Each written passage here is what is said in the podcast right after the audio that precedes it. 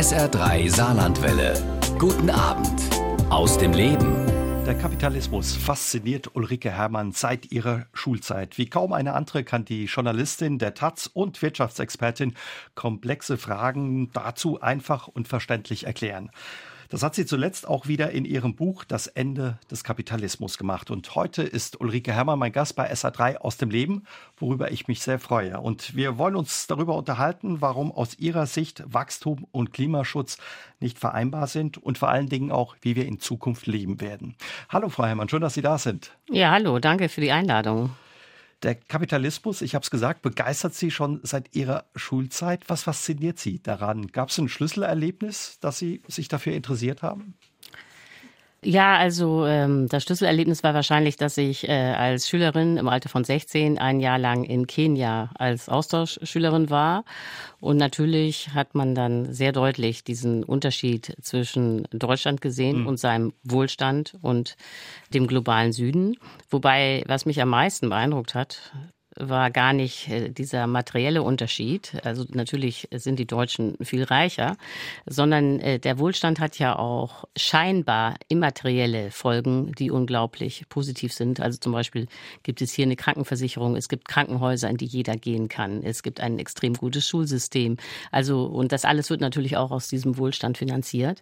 Und das war und ist in Kenia eben ganz anders. Und da wurde mir natürlich ganz klar, schon mit 16, äh, wie privilegiert ich bin, aus einem Industrieland zu kommen hat eben auch ja, wie Sie sagen, für viel Fortschritt und ja Wohlstand bei uns gesorgt, der Kapitalismus. Also im Endeffekt auch ein Segen bei allen Schattenseiten, die er mit sich bringt. Ja, also wir alle haben vom Kapitalismus profitiert. Also vielleicht sollte ich mal kurz sagen, was ich unter Kapitalismus verstehe. Jeder hat so eine eigene Vorstellung auch. Ne? Ja, ja, genau, ist ja ein sehr schwammiger Begriff. Also für mich ist Kapitalismus genau das gleiche wie die Industrialisierung, äh, die 1760 in England eingesetzt hat und sich dann eben über Europa, Nordamerika und heute große Teile der Welt verbreitet hat. Und es ist eben tatsächlich so, dass wir, die in diesen reichen Industrieländern leben, wir haben alle davon profitiert. Also darüber könnte man jetzt ewig reden. Aber jetzt nur ein Beispiel, nicht? Früher im 18. Jahrhundert, also vor der Industrialisierung, lag die Lebenserwartung im Durchschnitt bei 35 Jahren. Heute werden wir alle im Durchschnitt über 80. Also das, das ist natürlich, ja, das ist ein unglaubliches Geschenk. So, und dass das damals äh, so schnell zu Ende ging, oft mit dem Leben, das lag eben daran, dass 40 Prozent aller Neugeborenen das erste Lebensjahr gar nicht vollendet haben, sondern vorher schon wieder gestorben sind an diesen ganzen Infektionskrankheiten, die wir heute nur noch aus dem Lexikon kennen, also Typhus oder Polio oder Diphtherie oder sonst was. Und man muss auch sehen, dass allein schon die Verdauung bei den Neugeborenen oft ein Problem war. Nicht? Wenn das mit der Brust nicht klappte, mhm. dann haben die irgendwie Getreidebrei bekommen und das haben sie nicht vertragen und waren schon tot. Ne? Also das kann man sich heute alles gar nicht mehr vorstellen. Und äh, trotz all dieses Wohlstands und ja Fortschritts, den der Kapitalismus mit sich gebracht hat, sagen Sie, Klimaschutz wird ohne ein Ende des Kapitalismus ja nicht gelingen. Warum? Ja, also weil diese Idee, die heute alle haben, äh, nämlich grünes Wachstum, man setzt auf technische Lösungen, äh, nicht funktionieren wird. Also so schön das wäre mit dem grünen Wachstum, man macht weiter wie bisher nur eben mit grüner Energie. Äh, das wird äh, daran scheitern, dass der Ökostrom nicht reichen wird, um diesen riesigen Kapitalismus, den wir haben, plus Wachstum noch irgendwie zu befeuern, sondern stattdessen wird eben Ökoenergie knapp und teuer bleiben und dann ist klar, das ist nicht grünes Wachstum, sondern grünes Schrumpfen. Und der Kapitalismus kann nicht schrumpfen. Das ist ein System, das Wachstum erzeugt. Mhm. Also braucht immer Wachstum. Ja, äh, genau. Aber eben auch immer Wachstum benötigt, um stabil zu sein, um nicht Millionen von Arbeitslosen zu erzeugen, um nicht in Krisen zu geraten. Und wenn man also feststellt, der Ökostrom reicht nur, wenn wir schrumpfen und gleichzeitig haben wir den Kapitalismus, der aber Wachstum braucht, um stabil zu sein, dann funktioniert das nicht. Dann muss man in ein anderes Wirtschaftssystem umsteigen. Aber jetzt wurde ja schon öfter tot gesagt, der Kapitalismus, und hat sich irgendwie doch immer wieder berappelt. Ja, das stimmt. Also Sie haben völlig recht. Seitdem es den Kapitalismus gibt, also seit ungefähr 1760, wird auch gleichzeitig immer gesagt, dass er demnächst ganz bestimmt an sein Ende kommt. Nicht? Also berühmter Fall war natürlich auch Marx mit seinem Band Das Kapital. 1867 erschienen. Da war ja irgendwie auch schon vom Ende des Kapitalismus die Rede. Aber was man sehen muss, ist, und das ist der fundamentale Unterschied, wenn es heute um das Ende des Kapitalismus geht, reden wir gar nicht mehr über die Zukunft, äh, sondern über die Gegenwart. Also, denn das weiß ja jeder. Es gibt in Deutschland ein Klimaschutzgesetz und da steht drin, dass wir 2045 klimaneutral sein sollen. Das ist in 22 Jahren. Nicht so lange, ja. Ja, genau. Und äh, deswegen ist das jetzt, reden wir jetzt über die Gegenwart. Und da kann man eben klar sehen in der Gegenwart, dass mit der Technik, die wir heute haben, dass nichts wird mit dem grünen Wachstum, sondern dass man eben grünes Schrumpfen braucht, wenn man Klimaschutz machen will. Und es gibt ja keine Alternative zum Klimaschutz, weil wir die Erde nicht immer weiter aufheizen können, bis wir nicht mehr auf ihr leben können. Sie haben schon gesagt, Frau Herrmann, viele vor allen Dingen die Politik spricht gerne vom grünen Wachstum, wenn es um die Bewältigung des Klimawandels geht. Sie sagen, grünes Wachstum ist eine Illusion. Warum? Ja, weil also grünes Wachstum ist die Idee, man setzt auf technische Lösungen. Die Idee ist, alles geht weiter wie bisher, nur dass man eben die fossilen Energieträger, Gas, Kohle, Öl ersetzt durch Ökostrom. Mhm. So, und das Problem ist, der Ökostrom wird aber nicht reichen, um äh, Gas, Öl und Kohle in der vollen, im vollen Umfang zu ersetzen. So, das ist natürlich äh, auf den ersten Blick eine total erstaunliche Aussage, weil man sich klar machen muss, äh, dass die Sonne 5000 Mal mehr Energie zur Erde schickt, als alle Menschen brauchen würden, weltweit. Sonne ist genug da. Ja, wenn sie alle so leben würden wie wir hier im Westen. Genau, also Sonne gibt's im Überfluss. Aber äh, das weiß ja jeder, das nutzt ja nichts, wenn draußen die Luft warm ist. Das muss man bündeln. Und äh, dafür gibt es äh, nur zwei Technologien, die man im großen Maßstab einsetzen kann. Kennt auch jeder. Das sind die Solarpaneele und die Windräder. Mhm. Und das heißt wiederum, ich glaube, das ist noch nicht jedem klar, dass man nur Strom und sonst gar nichts, nur Strom, klimaneutral herstellen kann. Was wiederum bedeutet, dass man die gesamte Volkswirtschaft alles auf Strom umstellen muss. Also nicht nur den Strom, den wir schon haben, äh, muss man klimaneutral herstellen, sondern auch Heizung, Industrie und Verkehr, alles mit Strom. So, und wenn einem das klar ist, dann sind die Zahlen erschütternd. Also das äh, wird ja gemessen vom Umwelt- und Bundesamt und im Jahr 2022 war es so, dass Solarenergie 2,8 Prozent des deutschen Endenergieverbrauches abgedeckt hat und Wind war bei 5,3 Prozent. Das heißt, wir müssen noch über 90 Prozent äh, der Volkswirtschaft auf Ökostrom umstellen. Und da sieht man schon, wir sind nicht am Ende der Energiewende, auch nicht in der Mitte, sondern ganz am Anfang. Das ist ein Rieseninfrastrukturprojekt, das da noch auf uns zukommt. Und da sieht man schon, wie schwierig das werden wird. Aber wo ist da der Denkfehler? Weil wir haben ja auch kürzlich gehört, dass schon ein großer Teil unseres Stroms aus erneuerbaren Energien kommt. Ja, das ist eben ein sehr beliebtes Missverständnis, nicht? Äh, immer wieder gern wiederholt, auch von interessierter Seite, muss man so deutlich sagen. Es stimmt, dass der Strom hängt auch so ein bisschen vom Jahr ab und wie viel Solarenergie dann da tatsächlich zur Verfügung war. Aber es stimmt, dass der Strom, den wir heute benutzen, zu ungefähr 50 Prozent äh, klimaneutral erzeugt wird. Mhm. Da gibt es jetzt aber zwei Probleme. Das erste Problem ist, ist, dass Strom nur ein ganz kleiner Teil der Energie ist, die wir heute verbrauchen. Also denn wir benutzen ja auch Benzin, Diesel, um Auto zu fahren, wir benutzen Diesel, um LKWs zu äh, bewegen, wir benutzen Kerosin, wir benutzen Kohle, Gas, Öl, also ganz viele verschiedene Energieformen. Und Strom macht nur ungefähr 20 Prozent aus. Wenn davon 50 Prozent klimaneutral sind, ist es in der Gesamtrechnung sind es nur 10 Prozent. So, und dann kommt das zweite Problem. Vieles von dem, was jetzt äh, klimaneutraler Strom ist, wird erzeugt durch Energiepflanzen also Mais und Raps. Mhm. Und die sind aber sehr problematisch. Das sind Monokulturen, die brauchen sehr viel Pestizide, sehr viel Gülle, sehr viel Wasser und zerstören die Umwelt. Weswegen die Bundesregierung völlig zu Recht von diesen Energiepflanzen wieder weg will. So, aber dann merkt man, dass der klimaneutrale Anteil an der Gesamtenergie noch weiter sinkt. Und dann ist man am Ende, wenn man alles zusammenrechnet, den gesamten Energieverbrauch sich anguckt, bei den erwähnten 2,8 Prozent der Solarenergie und 5,3 Prozent Wind macht über 90 Prozent, die noch umgestellt werden müssen.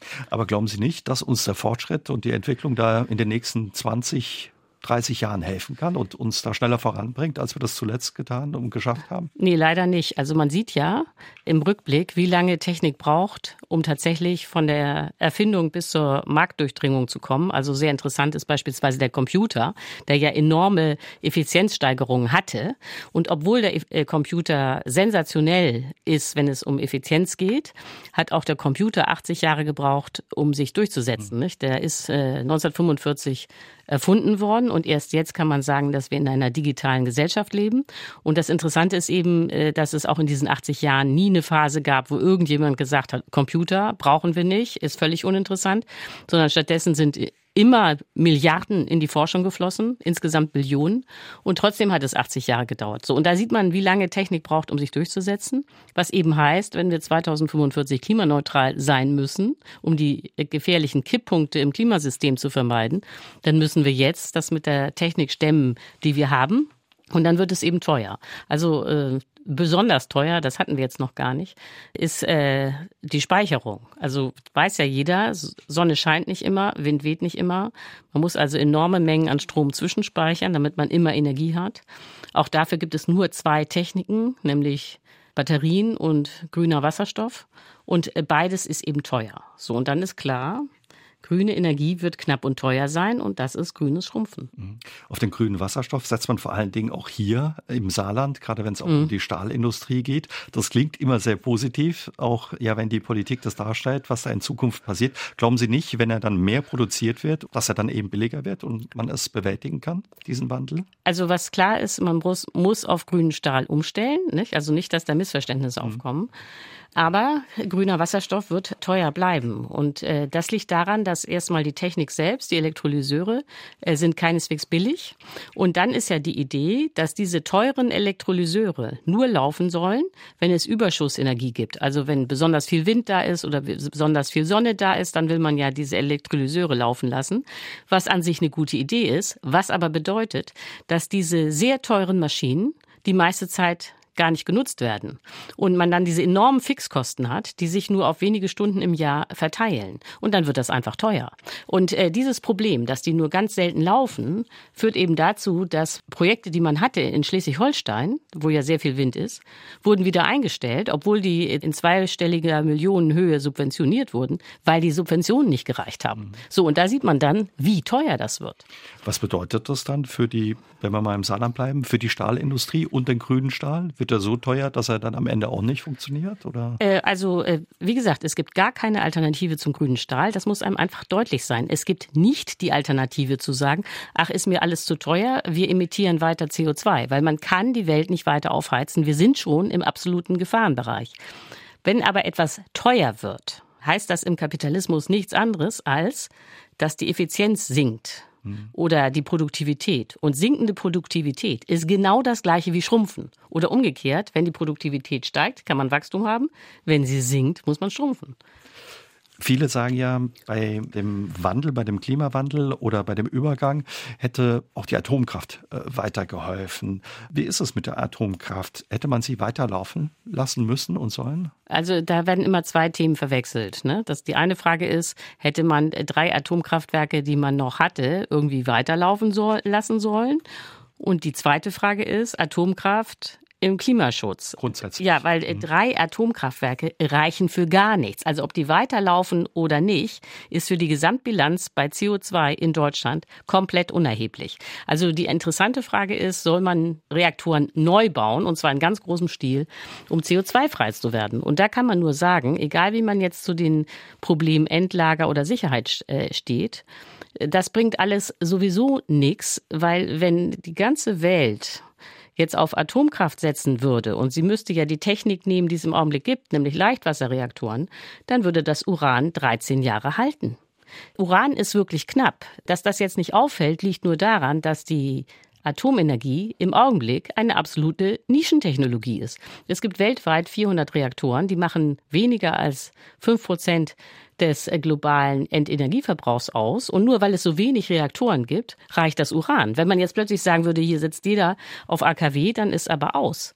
Wie viel bräuchte man dann? Wenn man quasi darauf setzen würde? Ja, also wir haben ja jetzt 400 äh, Reaktoren und das sind irgendwie minus, also und äh, weniger als 5 Prozent des Energieverbrauchs.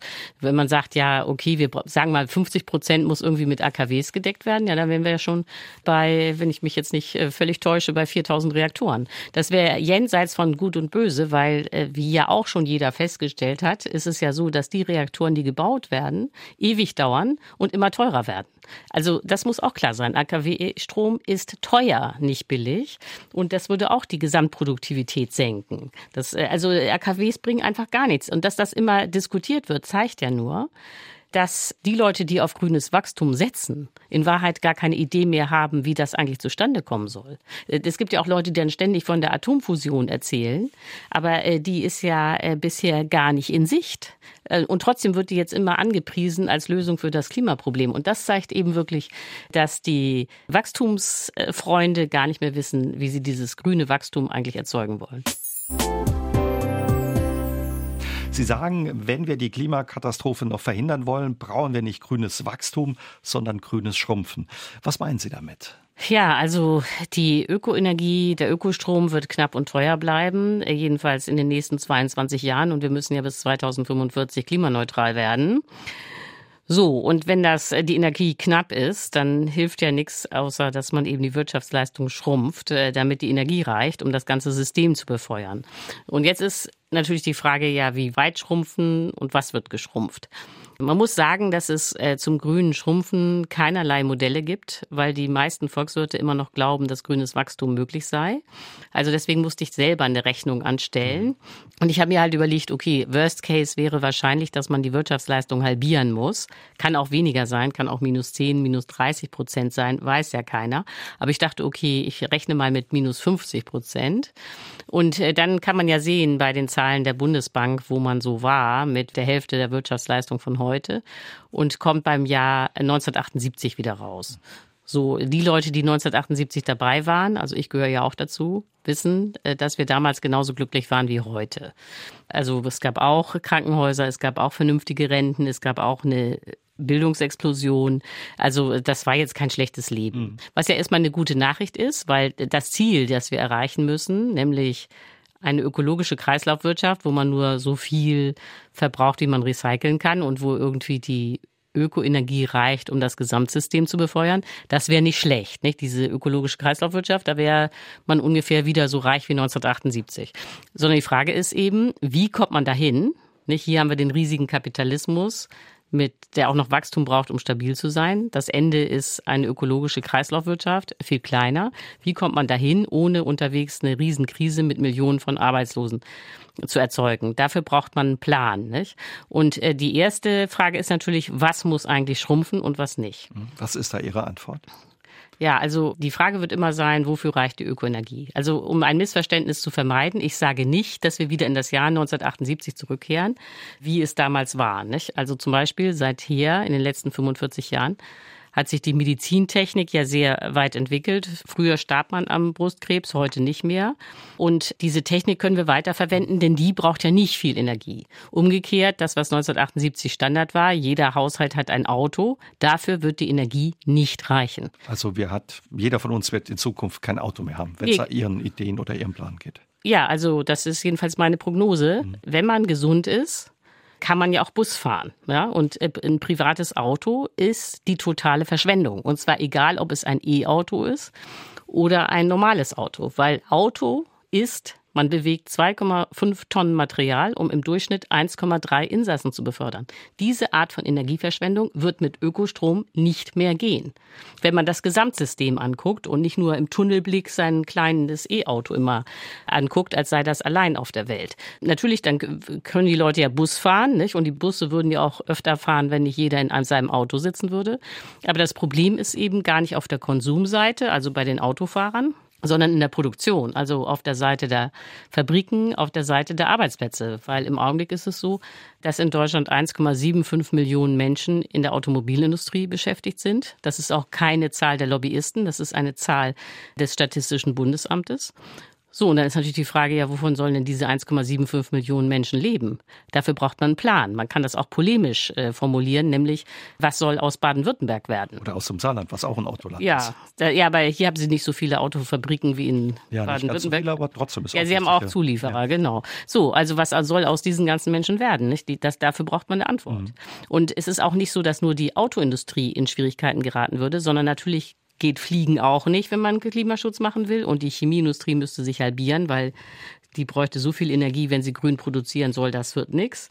Äh, aber auch die Banken ging, würden pleite gehen, wenn die Wirtschaft schrumpft. Versicherungen würden Probleme bekommen. Das heißt, man sieht, das ist ein Riesenumbau und dafür braucht man einen Plan. Das kommt nicht von selbst. Das kommt nicht, wenn man nur auf den Markt und auf irgendwelche Preise setzt. Und was wäre Ihr Plan zum Beispiel, um Arbeitsplätze zu sichern oder den Menschen, die in der Automobilindustrie hier im Saarland und in Baden-Württemberg arbeiten, einen neuen Job zu besorgen? Also ich glaube, dass Jobs jetzt nicht das Problem sind. Nicht? Wir mhm. werden wirklich arbeiten müssen bis zum Umfallen, um Klimaschutz äh, zu machen und die Klimakrise abzufedern. Also wie, das hatten wir ja schon. Nicht? Das ist ja ein gigantisches Infrastrukturprojekt. all diese Windräder, Solarpaneele, Elektrolyseure, Gaskraftwerke für den grünen Wasserstoff. Also da können die Leute echt arbeiten. Da Aber kann man Millionen beschäftigen.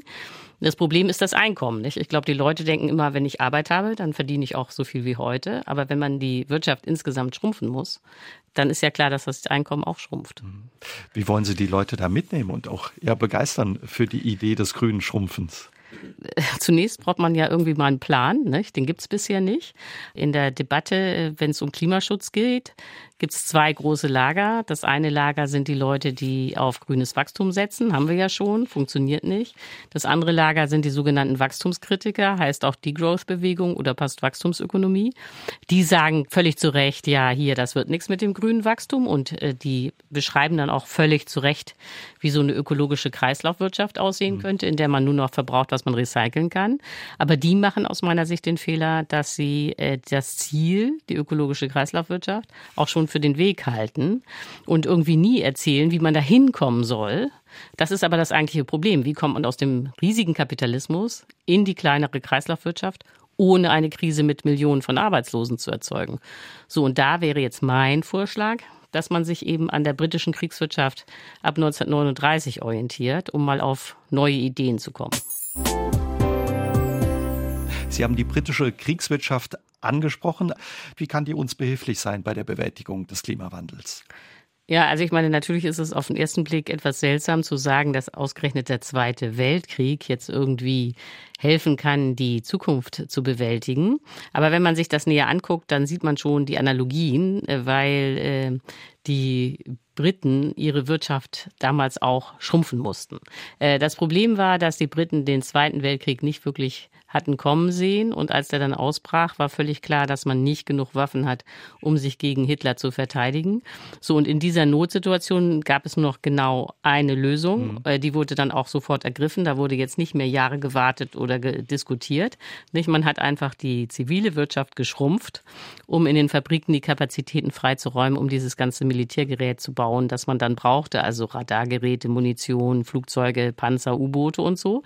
Äh, das ist jetzt für uns heute nicht mehr interessant, dieser militärische Teil. Aber interessant ist eben, wie diese Zivilwirtschaft geschrumpft wurde, weil die Briten damals eine neue Wirtschaftsordnung erfunden haben, nämlich eine private, demokratische Planwirtschaft. Das war also was völlig anderes als der Sozialismus unter Stalin, der zeitgleich da in der Sowjetunion stattfand. Also die Briten haben überhaupt nichts sozialisiert oder verstaatlicht. Eigentümer und Manager konnten in den Fabriken machen, was sie wollten. Aber sie mussten eben die Produktionsvorgaben des Staates erfüllen. Und die knappen Güter, die dabei entstanden sind, die, die, wurden dann gerecht verteilt. Arm und Reich bekamen das Gleiche. Das heißt, es wurde rationiert. Äh, das war außerordentlich populär in Großbritannien. Also die Briten haben bis 54 rationiert, obwohl der Krieg ja bekanntlich schon 1945 zu Ende war. Und das lag einfach daran, und das ist, gilt heute ganz genauso. Die Rationierung ist die einzige Möglichkeit, um sicherzustellen, dass auch die die Reichen sich an einem gesamtgesellschaftlichen Projekt beteiligen. Äh, wenn man sagt, ach, das ist mir alles zu viel, Eingriff vom Staat und wo ist die Freiheit? Ich setze auf Markt und Preise, dann ist ja klar, was passiert, wenn etwas knapp wird, nicht? Die Preise gehen in die Höhe, nur noch die Reichen können sich das leisten und der Rest hat nichts. Mhm. So, also man muss, wenn etwas knapp wird, rationieren.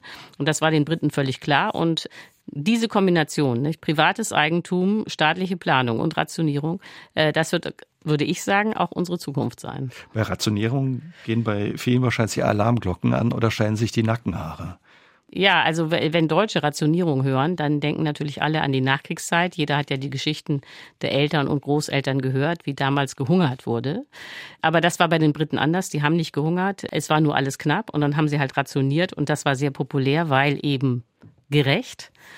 Und das würde ich mal sagen, ist auch unsere Zukunft. Äh, es ist auch aus meiner Sicht jetzt schon klar, welches Gut in Deutschland als erstes rationiert werden wird. Zum Beispiel? Und das ist eben Wasser. Die Klimakrise läuft ja schon und sie wird sich auch in den nächsten Jahren rasant verschärfen. Und es weiß ja jeder, nicht? Die Dürreperioden, die Hitzeperioden, die werden sich verlängern. Ähm, und wenn dann äh, ganz viel Wasser verdunstet, weil es so heiß ist, es kommt aber kein Regen und das Grundwasser ist weg, äh, dann äh, werden sich natürlich alle sofort fragen, wer jetzt das knappe Wasser kriegt, ob das die Haushalte sind, Landwirtschaft ist, Industrie ist. Und wenn dann so ein Gut knapp ist, dann interessiert sich kein Mensch mehr für freie Märkte, freie Preise und freies Unternehmertum, sondern alle stehen direkt beim Staat und wollen, dass der jetzt klärt, wer das Wasser kriegt. Mhm. Und der Staat entscheidet dann auch und teilt eben Liter zu. Aber da sieht man schon, dass Preise ganz uninteressant sind. Es geht nur noch um Mengen und man braucht dann diesen Bezugsschein. Und äh, das ist auch gar keine abstrakte Idee von mir, äh, sondern es gibt ja schon eine nationale Wasserstrategie, die wurde letztes Jahr von der Bundesregierung beschlossen. Und da steht die Rationierung natürlich drin als Instrument. Sie haben vorhin auch gesagt, das private Auto kann es dann nicht mehr geben, wenn man zum mhm. Grünen schrumpfen will. Fliegen wird auch nicht mehr so möglich sein. Ja. Wie soll das dann funktionieren? Oder ganz einfach auch, weil die Leute zur Arbeit müssen. Im Moment funktioniert das noch nicht gut mit dem Bus und der Bahn immer oder nicht so gut, wie es soll. Ja, also natürlich müssen, äh, muss man dafür Lösungen finden. Nur, äh, ich glaube, das ist vielen Leuten noch gar nicht klar. Man kann mit der Natur nicht verhandeln und es geht um unser Überleben und zwar auch in Deutschland. So, und wenn das so klar ist, dass ein weiter so nicht existieren wird, dann muss man halt äh, Lösungen finden. Nicht? Man kann nicht einfach sagen, ja, ich brauche das aber, dass CO2 emittiert wird und dann einfach weitermachen. Also es wird nicht so sein, dass man den Kapitalismus auf Dauer fortsetzen kann. Er kommt auf jeden Fall an sein Ende.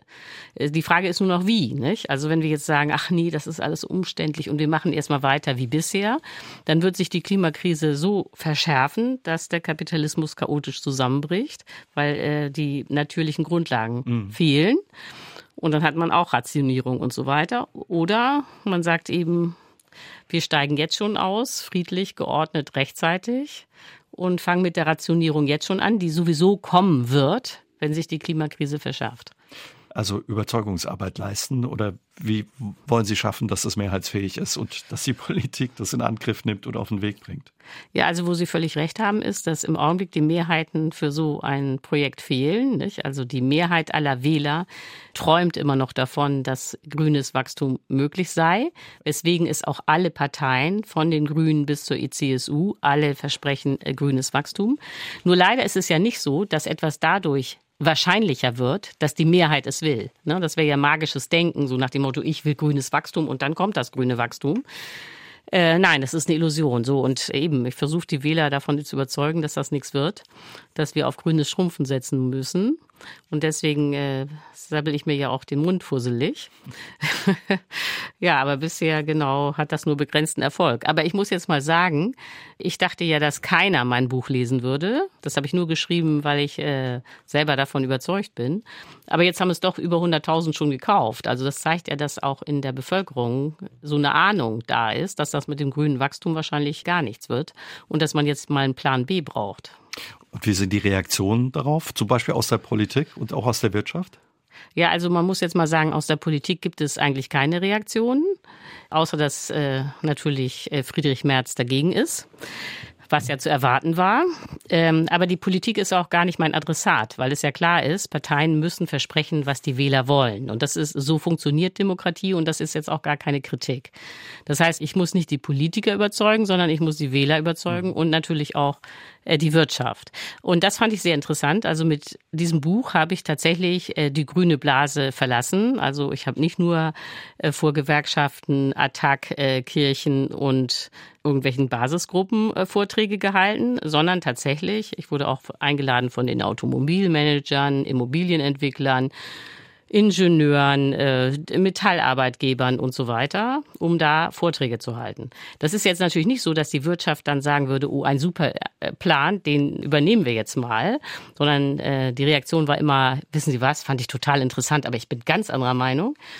Aber dass Sie mich überhaupt einladen, zeigt ja, dass auch in der Wirtschaft die Einsicht wächst, dass das mit dem grünen Wachstum nichts wird. Oder schwierig wird. Äh, und dass man jetzt irgendwie eine Alternative braucht. Mhm. Die lesen mein Buch dann nicht in der Erwartung, dass sie meine Ideen von der Kriegswirtschaft eins zu eins übernehmen, sondern die lesen das Buch, um zu gucken, ob sie dann auf eigene Ideen kommen, was man denn machen könnte. Also bisher habe ich noch keine gute Idee gehört, äh, aber egal. Also es gibt da jedenfalls ein Interesse, was mir zeigt, dass äh, dieses Problembewusstsein äh, deutlich steigt. Was haben die für Ideen? Ja, gar keine, soweit ich erkennen kann. Also äh, außer Kernfusion, die es nicht gibt. Aber was man sagen kann, ist, äh, äh die Unruhe wächst, mhm. äh, weil man jetzt merkt, wie teuer grüner Stahl wird, wie teuer grüne Chemie wird oder grüne Schifffahrt. Und äh, dass das äh, diese Idee, ich investiere einfach in Klimaschutz und dann habe ich eine grüne Rendite, dass das so gar nicht läuft. Jetzt ist das Buch in Deutschland sehr erfolgreich gewesen. Gab es auch Interesse an ja, Ihren Gedanken und an einem Buch im Ausland? Ja, also ich glaube, das gibt jetzt schon äh, zehn Übersetzungen, nämlich ins Chinesische, ins Taiwanesische, ins Rumänische, ins Kroatische, ins Italienische, ins Spanische, ins Finnische, ins Schwedische, ins Dänische und ins Englische. So das Einzige, was fehlt, äh, das bedauere ich sehr, ist bisher Niederländisch und Französisch. Ne, das müsste man doch irgendwie schaffen. Und wie sind die Reaktionen auf Ihre Pläne und Ihre Ideen, wenn es ums grüne Schrumpfen geht in den anderen Ländern? Ja, das ist also sehr unterschiedlich, muss man sagen. Also äh, interessant ist zum Beispiel Skandinavien, äh, was ich am besten mitbekomme, weil Dänemark, Schweden, das ist ja nicht weit, dann kann man da rumtouren und das Buch vorstellen. Also die Dänen zum Beispiel sind genau äh, wie die Deutschen. Also äh, sie sehen die Klimakrise realistisch, sehen das als Bedrohung. Natürlich wird es auch viel verdrängt, aber letztlich ist die Klimakrise eine Bedrohung. In Schweden ist es ganz anders. Also die Schweden haben das Gefühl, dass die Klimakrise sich überall abspielen wird, aber nicht in Schweden. Mhm. Und damit sind die Schweden ähnlich wie die Schweizer. Da ist das Gefühl irgendwie auch, ja, die Klimakrise ist überall, nicht in der Schweiz. Während zum Beispiel Österreich, direkt daneben, auch in den Alpen, ist wieder ganz anders. Nicht? Die Österreicher sehen das Problem genau wie die Deutschen. Und äh, wo es offenbar auch viel Interesse gibt, aber das merke ich nur äh, daran, dass ich äh, schon mehrere Interviews gegeben habe für Medien, ist in Kroatien. Hätte ich jetzt nicht gedacht, dass nun ausgerechnet in Kroatien äh, das Thema Klimakrise äh, so viel Interesse weckt, ist aber offenbar so. Aber wahrscheinlich sagen auch viele Leute zu Ihnen oder Leserinnen und Leser Ihres Buchs, ja, was bringt es, wenn wir das machen, wir unsere Wirtschaft schrumpfen, aber die anderen Länder weitermachen? Dann stoßen die genau in die Lücke, die wir da aufmachen. Während wir schrumpfen, wachsen die dann. Ja, also das stimmt. Äh, das, der Einwand ist auch richtig. Also das wäre natürlich total sinnlos, wenn wir hier schrumpfen und, um es mal polemisch zu überspitzen, die Chinesen dann weiter mhm. Kohlekraftwerke bauen. Das ist äh, tatsächlich so. Äh, Klimaschutz geht nur global. Äh, weil das CO2-Molekül ja auch keine Grenzen kennt. So. Jetzt muss man aber sagen, global heißt nicht, dass alle Länder mitmachen müssen, weil es sehr viele Länder gibt, die gar kein CO2 emittieren. Also zum Beispiel ganz Afrika, der ganze Kontinent, trägt überhaupt nur vier Prozent zu den Emissionen bei. Das heißt, das CO2 entsteht in den reichen Industrieländern und den großen Schwellenländern wie China. Oder anders gesagt, G20, die 20 reichsten Länder auf dieser Welt, emittieren 75 Prozent aller Treibhausgase. Das heißt, nur diese 20 Länder müssten zusammenarbeiten, aber es stimmt natürlich auch, diese 20 Länder sind im Augenblick keineswegs äh, auf Klimaschutzpfad. Also das sind ja dann solche Länder wie China, Russland, Deutschland, Italien, die USA, Kanada äh, und jeder emittiert äh, viel zu viel. Aber ich glaube, dass diese globale Kooperation dann doch irgendwann kommen wird. Ganz einfach, weil ja die meisten Länder auf dieser Welt von der Klimakrise noch viel härter getroffen werden als Deutschland. Also auch in Deutschland wird es richtig schlimm. Also ich glaube, viele Deutsche machen sich gar kein Bild, was die Klimakrise auch hier auslösen wird. Aber immerhin wird man wahrscheinlich, auch das ist nicht sicher, aber wahrscheinlich hier überleben können. Das ist ja für andere Länder nicht so klar. Und weil es in anderen Ländern eigentlich schlimmer ist, werden sie natürlich irgendwann alle merken, dass man Klimaschutz machen muss. Ne? Und dann wird es auch eine Kooperation geben. Das Problem ist nur, das wird natürlich alles sehr spät passieren, wenn es eigentlich schon zu spät ist. Was heißt richtig schlimm? Ja, also man muss sich klar machen, dass wir jetzt schon in dem klimatologischen Möglichkeitsraum sind, dass sich dieser Jetstream, also diese Höhenwinde, dass der sich so verlagert und dann festsetzt, dass man gleichzeitig in den USA, in Europa und in Russland eine Dürre hat. Und das würde dann bedeuten, dass die globale Getreideernte komplett ausfällt. Und dann ist Armageddon. So, und das muss man sich halt vorstellen. Dann haben die Deutschen immer noch ihr Haus, ihr Handy und ihr Auto, aber leider nichts mehr zu essen. Das kann man dann wahrscheinlich noch irgendwie retten, zum dem, äh, beispielsweise indem man alle Tiere schlachtet, weil im Augenblick ist es so, dass 60 Prozent der Getreideernte in Europa geht ja in Tiermägen. Aber das wird dann äh, richtig hart und dann hat man Rationierung. Weil wenn weltweit die Getreideernte ausfällt, äh, dann müssen die Staaten sozusagen das gesamte Regime übernehmen, mhm. um sicherzustellen, dass überhaupt noch alle was zu essen haben. So, und das ist jetzt schon möglich. Dafür müssen die Temperaturen gar nicht weiter steigen und das ist schon in Deutschland jetzt möglich. Ne? Und äh, wenn jetzt die Temperaturen auf vier Grad plus steigen im Vergleich zur äh, vorindustriellen Zeit, und das ist möglich bis 2100, wenn wir jetzt hier langsam nicht mal in die Puschen kommen, dann wird auch Deutschland zu Wüste. Und mit Wüste meine ich Sahara. Also diese Idee, die die Deutschen haben, nicht? ja, Klimakrise ist, schlimmstes Problem daran ist, dass Flüchtlinge aus dem Süden kommen. Das ist ein ganz großer Irrtum. Während viele sagen, das ist doch der Worst Case. Da ja, der, nee, jetzt sehr schwarz, oder? Wie gesagt, also der Worst Case, äh, nichts zu essen, der kann jetzt schon eintreten. Da müssen, müssen die Temperaturen gar nicht weiter steigen. So, dann kann man sich ja vielleicht vorstellen, was los ist, wenn die Temperaturen noch weiter steigen, auch hier. Und äh, was ich schon irre finde, ist, äh, dass die Deutschen denken, dass die Natur grenzlos zur Verfügung steht. Dabei ist es jetzt schon so, dass die Deutschen so tun, als könnten sie drei Planeten verbrauchen. Es gibt aber nur eine Erde. Ja, also das äh, ist für mich völlig klar, dass das hier jetzt äh, demnächst auf sein Ende zusteuert. Sie haben vorhin die Reichen angesprochen und deren Rolle. Welche Rolle spielen die Reichen, wenn es um den Klimaschutz geht und auch gerade bei dem Thema grünes Schrumpfen? Ja, also das ist auch sehr interessant und sehr wichtig. Also äh, um erstmal Deutschland an sich zu beschreiben und dann kommen die Reichen. Im Augenblick ist es so, dass die Deutschen, wenn man die Importe mitrechnet, 11,3 Tonnen CO2 pro Jahr und Kopf emittieren und erlaubt wären eine Tonne. Nicht? Da sieht man, mhm. wir sind also jenseits von Gut und Böse. Aber das sind ja nur Durchschnittswerte. Wenn man sich jetzt äh, die Verteilung in Deutschland genauer anguckt, dann sieht man, dass das oberste 1 Prozent, also die Millionäre, emittieren ungefähr 118 Tonnen CO2 pro Jahr und Kopf. Ne? Und die unteren 50 Prozent, also die ärmere Hälfte, emittiert nur 5,9 Tonnen CO2 pro Jahr und Kopf. Das heißt, die Reichen emittieren 20 Mal so viel. Oder man könnte auch sagen, es hat Folgen, wenn man ein Privatflugzeug hat. So, und äh, wenn man sich das dann weiter vorstellt, dass wir hier komplett auf Ökostrom umstellen, dann kann man sagen, dass die untere Hälfte wahrscheinlich gar nicht stark verzichten muss. Die müssen wahrscheinlich nur auf ihr Auto verzichten und darauf, dass sie sehr viel Fleisch essen. Aber die, die könnten eigentlich ansonsten weiterleben wie bisher. Während die Reichen müssen richtig verzichten, nicht? die müssen richtig runter. Oder anders gesagt, ohne Reiche, wenn die nicht mitmachen, wird das nichts mit dem Klimaschutz. Und äh, deswegen ist auch dieser Gedanke der Rationierung so wichtig, weil sonst äh, die CO2-Werte gar nicht angemessen fallen. Sie wurden 1964 in Hamburg geboren, Babyboomer-Jahrgang. Sie sind ja Anfang Januar 60 geworden. Nachträglich noch alles Gute. Ähm, machen Sie, wenn es ja um das Thema Klimawandel geht, Ihrer Generation da auch Vorwürfe, dass man Dinge versäumt und verpasst hat? Also ich glaube, das ist gar keine Frage von individueller Schuld, sondern das ist eine Systemkrise. Ne? Der ganze Kapitalismus läuft eben nur, wenn er permanent CO2 emittiert. Und alle, die äh, in reichen Industrieländern leben, profitieren davon. Und man kann ja jetzt nicht sagen, dass die nächste Generation nur aus äh, Fridays for Future mhm. Kindern bestehen würde, sondern das Interessante ist ja, dass die heute 20-Jährigen zur Hälfte FDP wählen und zur Hälfte Grün.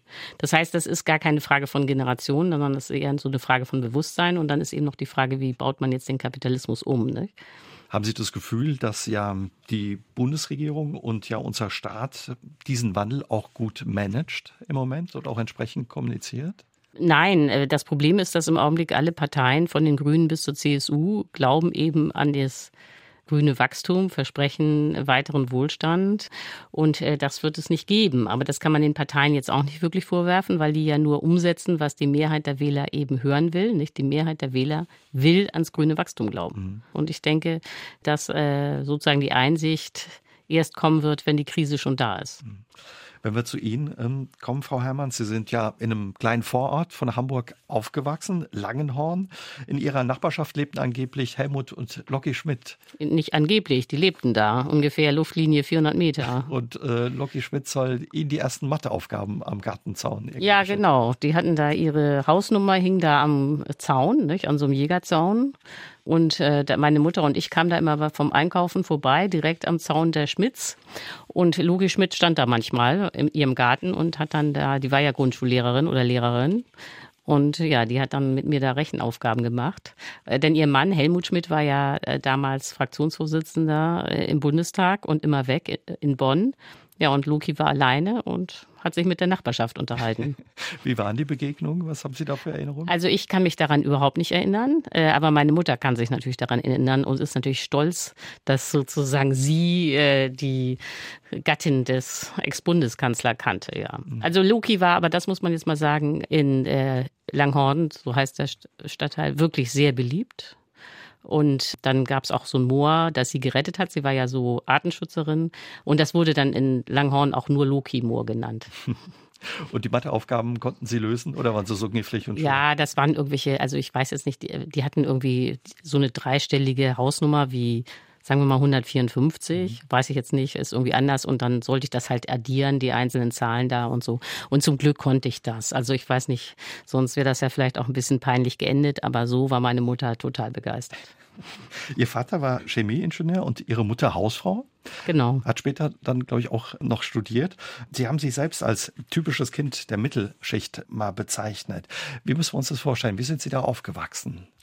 Ja, also es war ein Stadtteil der neuen Heimat. Äh, kennt man heute nicht mehr die neue Heimat. Das war der Baukonzern der Gewerkschaften. Äh, ist dann 81, glaube ich, in einem Riesenskandal untergegangen.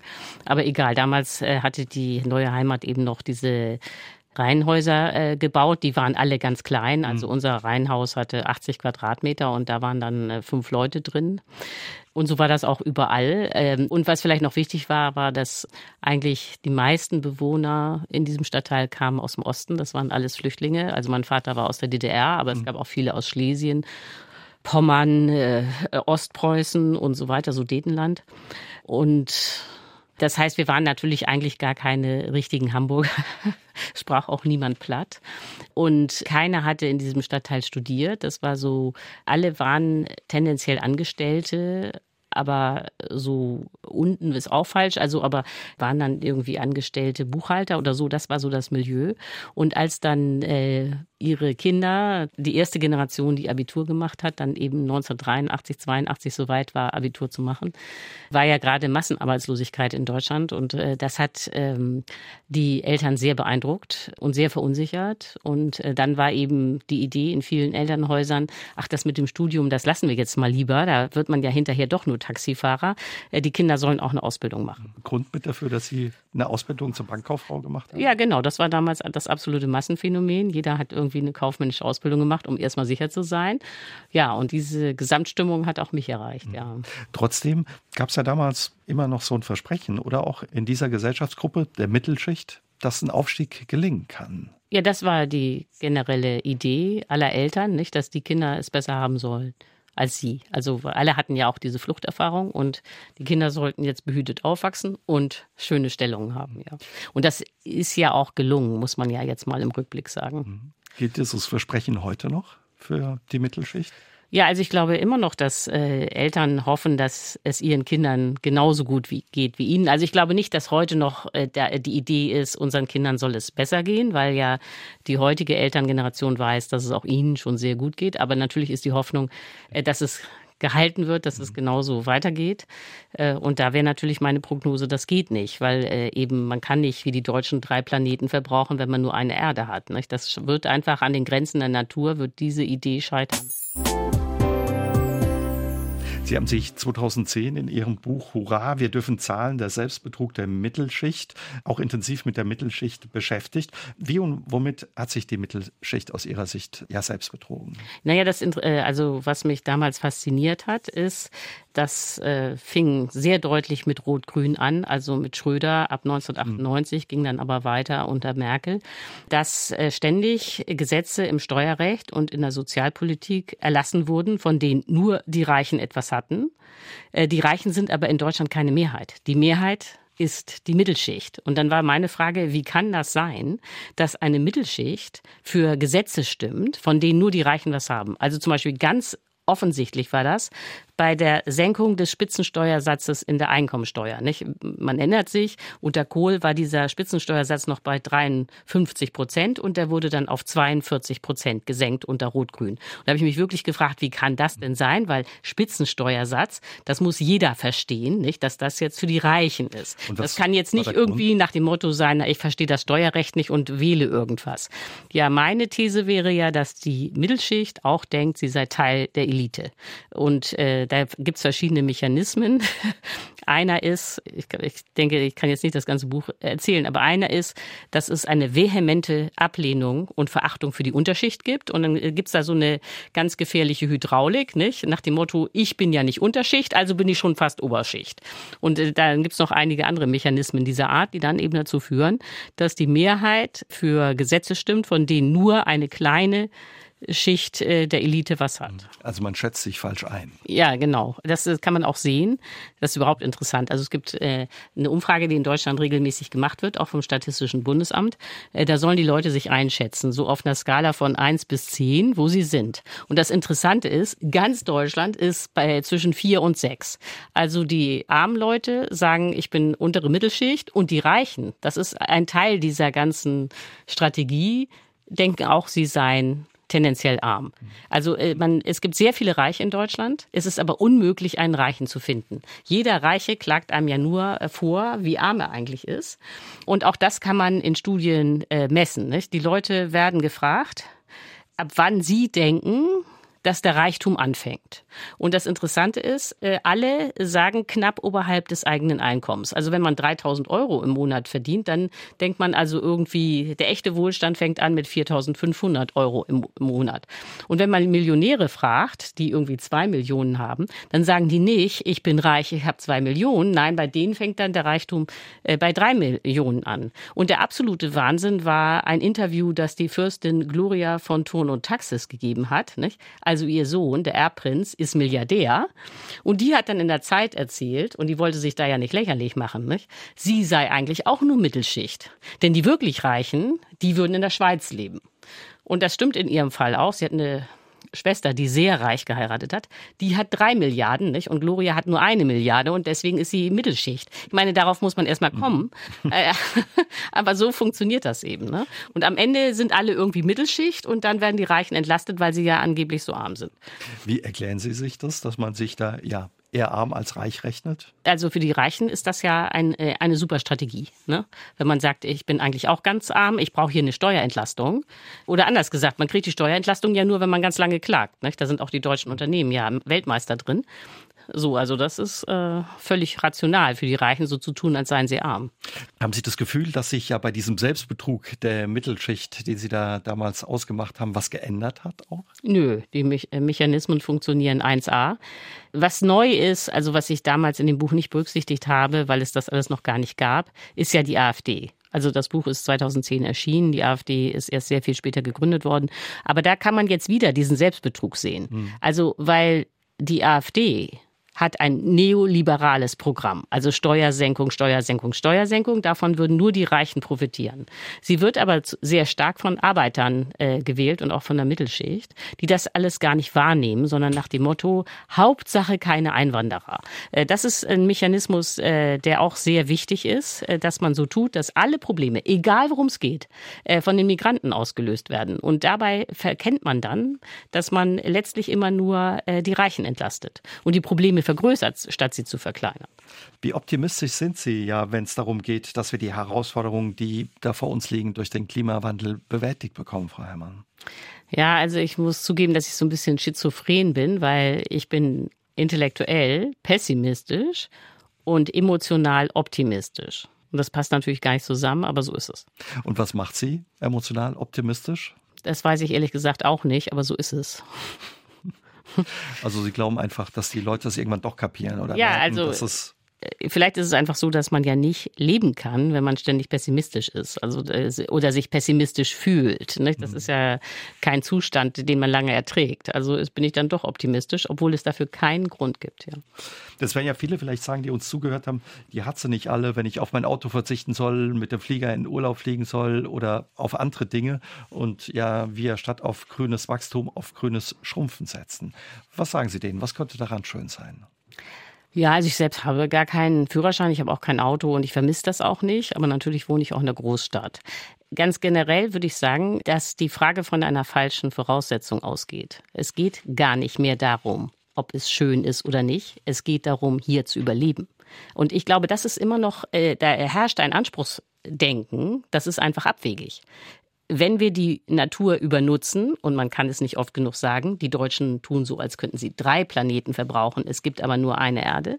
Wenn man die Natur übernutzt, dann ist irgendwann aus. So, und äh, wir müssen zurück in die Grenzen der Natur, wenn wir überleben wollen. Und das ist Verzicht. Also ich äh, rede den Leuten gar nicht ein, dass das hier schön wird, denn das merken die ja, wenn sie äh, ihre Arbeitsplätze sich verändern, weil es die Automobilindustrie nicht mehr gibt, sondern man stattdessen Windräder bauen muss, wenn man nicht mehr fliegen kann, nicht mehr Auto fahren kann. Das ist nicht schön.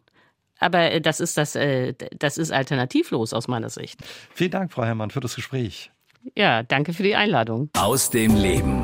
Der SR3 Talk am Dienstagabend ab 20.04 Uhr gibt's auch zum Nachhören auf sr3.de, auf YouTube und in der ARD Audiothek.